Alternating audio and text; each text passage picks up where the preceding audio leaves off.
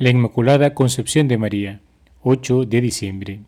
Socorro de necesitado, mano abierta de corazón. Santa Alicia, ruega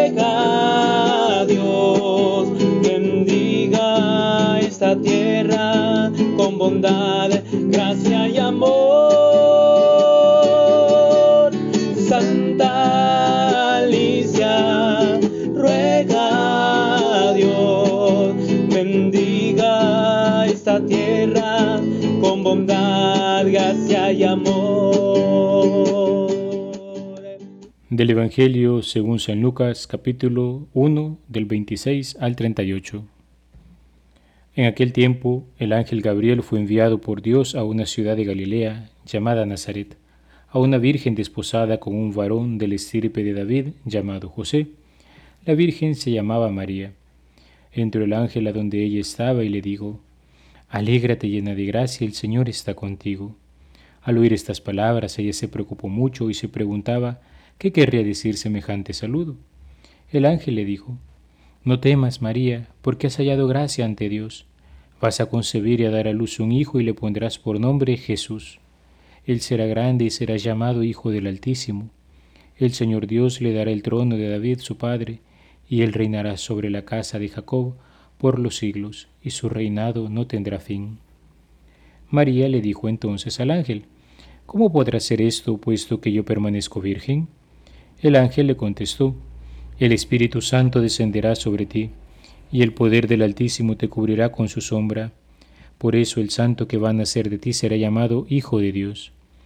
Ahí tienes a tu pariente Isabel, que a pesar de su vejez ha concebido un hijo, y ya va en el sexto mes la que llamaban estéril, porque no hay nada imposible para Dios.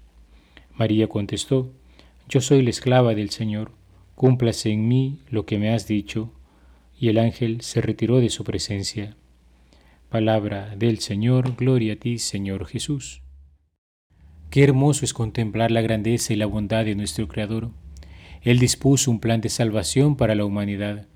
Él ha querido hacernos partícipes de la gloria del cielo él ha querido hacerse hombre como nosotros para llevarnos hacia sí, y es en esa historia de salvación que previó a María Santísima, la quiso preservar desde su concepción de toda mancha para prepararse una morada digna en la cual habitar.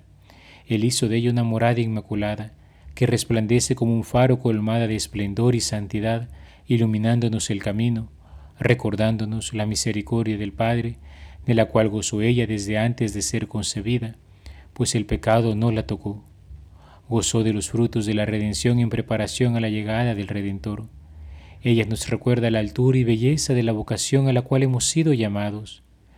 Él nos eligió en Cristo, dice la carta a los Efesios, antes de la fundación del mundo, para que fuésemos santos e intachables ante Él por el amor. Dichosa nuestra buena Madre que gozó de ese privilegio santo, Dichoso nosotros también, ya que ella fue preparada así para ser la madre de aquel que habría de salvarnos.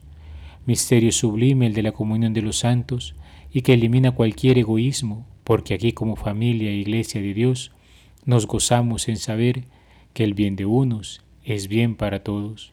A lo largo de los siglos la iglesia ha tomado conciencia de que María, llena de gracia por Dios, había sido redimida desde su concepción es lo que confiesa el dogma de la Inmaculada Concepción proclamado en 1854 por el Papa Pío IX. La bienaventurada Virgen María fue preservada inmune de toda mancha de pecado original en el primer instante de su concepción por singular gracia y privilegio de Dios omnipotente, en atención a los méritos de Jesucristo Salvador del género humano. Esta resplandeciente santidad del todo singular, de la que ella fue enriquecida desde el primer instante de su concepción, le viene toda entera de Cristo. Ella es redimida de la manera más sublime en atención a los méritos de su Hijo. El Padre la ha bendecido con toda clase de bendiciones espirituales en los cielos en Cristo. Más que a ninguna otra persona creada, Él ha elegido en Él antes de la creación del mundo para ser santa e inmaculada en su presencia en el amor. Al recordar en la Inmaculada, hacemos memoria que Dios ha hecho maravillas por su pueblo ha hecho maravillas también por nosotros. Ella ciertamente resplandece por la belleza original de quien se encuentra libre de pecado. Ella colmada de la gracia de Dios se convierte en el arca de la nueva alianza, que habría de contener no ya las tablas de la ley, sino a la mismísima palabra de Dios hecha hombre, como diría San Juan en el prólogo, y el verbo de Dios se hizo carne y habitó entre nosotros. El Señor también quiere embellecer nuestra vida, también quiere que cojamos su palabra y la custodiemos en nuestro interior. María Santísima es imagen y figura de la Iglesia. Lo que ha hecho en ella, busca realizarlo también en nosotros. La Purísima busca recordarnos que el combate espiritual del cristiano es en el fondo un proceso de purificación, llegar a liberarnos del peso de aquello que nos impide elevarnos a las grandezas del amor de Dios para el cual hemos sido creados. Esta purificación no es otra cosa sino disponernos a la acción de la gracia, vaciarnos de nosotros mismos para llenarnos de Dios. Decía San Agustín, ciertamente nosotros trabajamos también pero no hacemos más que trabajar con Dios que trabaja, porque su misericordia se nos adelantó para que fuésemos curados. Nos sigue también para que, una vez curados, seamos vivificados. Se nos adelanta para que seamos llamados, nos sigue para que seamos glorificados. Se nos adelanta para que vivamos según la piedad, nos sigue para que vivamos por siempre con Dios, pues sin Él no podemos hacer nada. Que el Señor nos conceda por intercesión de la Inmaculada Virgen María, el sabernos disponer a la acción de su gracia, para que al contemplar su belleza y santidad nos alegremos y recordemos de la grandeza de la vocación a la cual hemos sido llamados. Alabado sea Jesucristo, por siempre sea alabado. Novena Santa Alicia, día 2. Confiando en el Señor, Santa Alicia no permaneció inactiva, sino que se puso manos a la obra para escapar de la prisión en la que se encontraba. Con la ayuda de un capellán logró conseguir los planos del lugar cavar un túnel y dirigirse a las orillas del lago en el que se encontraba el fuerte para huir en una barca. Por eso la iconografía en ocasiones la presenta junto a un bote. Aunque sus enemigos buscaban capturarla, ella supo mantener la calma y actuar con discreción, tomando refugio en diferentes lugares y llegando a pedir ayuda a Otón I de Alemania, quien acudiría a su rescate y eventualmente se convertiría en su esposo.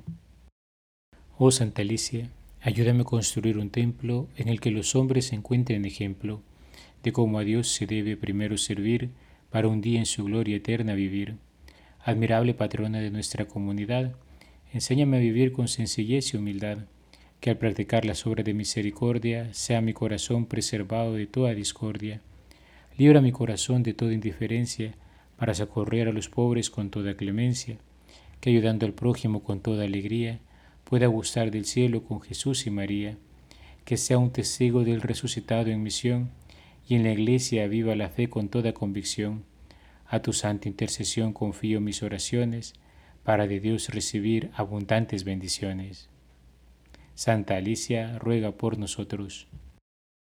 Santa Alicia, ayúdame